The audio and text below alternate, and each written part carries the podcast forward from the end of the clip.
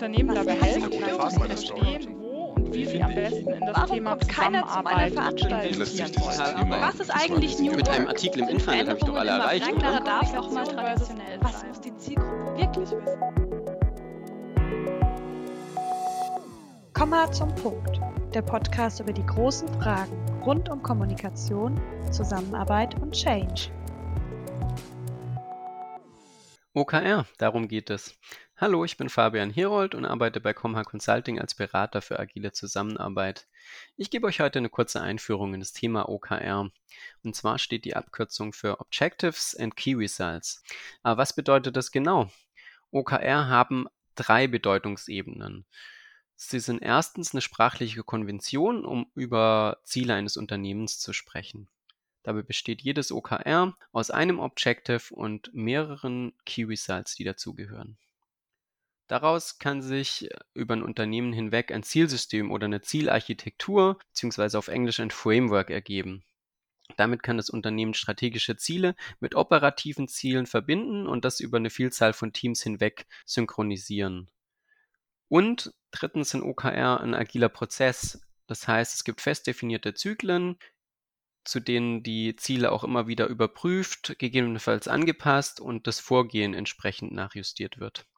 OKR bieten also eine gute Orientierung, ob dein Unternehmen bezüglich seiner Ziele auf dem richtigen Weg ist. Aber wie funktioniert das genau? Ein Objective ist erstmal ein richtungsweisendes Ziel, das inspiriert, das aktiviert, das motiviert, fordert Mitarbeitende zur Handlung auf. Es gibt eine Richtung vor, es ist positiv formuliert und es ist einigermaßen selbsterklärend. Ein Beispiel für uns als Comha Consulting könnte etwa sein, potenzielle Kunden können uns in Zukunft deutlich einfacher über unsere Online-Präsenz finden. Damit daraus ein OKR wird, braucht es aber noch Key Results. Die sind quantitativ.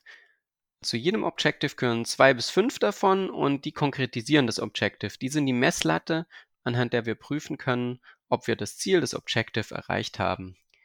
Key Results sind dazu smart. Das heißt, es gibt kein Key Result ohne eine Zahl. Die sind zeitlich gebunden und die sind eindeutig messbar. Am Ende eines Zyklus können wir sagen, ja oder nein. Ja, haben wir erreicht oder nein, haben wir verfehlt. In unserem Beispiel wären mögliche Key Results zu dem Objective, dass wir deutlich einfacher über unsere Online-Präsenz für potenzielle Kunden auffindbar sein wollen. Ähm, wäre ein mögliches Key Result. Der Traffic auf unserer Website liegt um mindestens 20% über dem Vorjahreswert oder die Zahl unserer Social Media Follower hat sich um 25% erhöht. Oder die Zahl der qualifizierten Leads liegt doppelt so hoch wie die des Vorjahres. Das wären alles Key Results, die unser Objective messbar machen. Aus den Key Results ergeben sich dann natürlich wieder auch Aufgaben und Aktivitäten, das sind sogenannte Tasks, aber die sind nicht Bestandteil des eigentlichen OKR-Rahmenwerks. So, was müsst ihr bei OKR noch beachten? Ich möchte euch noch drei Punkte mitgeben, die ich für essentiell halte. Überprüfen. Wie immer bei agilen Methoden ist Empirismus essentiell, also checken und bei Bedarf nachjustieren. Mindestens alle drei Monate, aber gerade am Anfang sind wahrscheinlich monatliche oder sogar kurze wöchentliche Absprachen sinnvoll. Zweitens fokussieren. Das Management sollte nicht mehr als zwei Objectives vorgeben. Wenn Abteilungen oder einzelne Teams glauben, dass noch weitere Objectives für sie wichtig sind, dann können sie sich zusätzliche geben, aber insgesamt sollte niemand mehr als vier oder fünf Ziele gleichzeitig abarbeiten.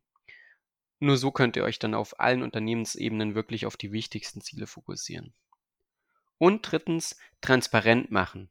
OKR machen Erfolge und Misserfolge schnell sichtbar. Das kann schmerzhaft sein, das ermöglicht einer Organisation aber schnell aus Fehlern zu lernen und sich so zu verbessern.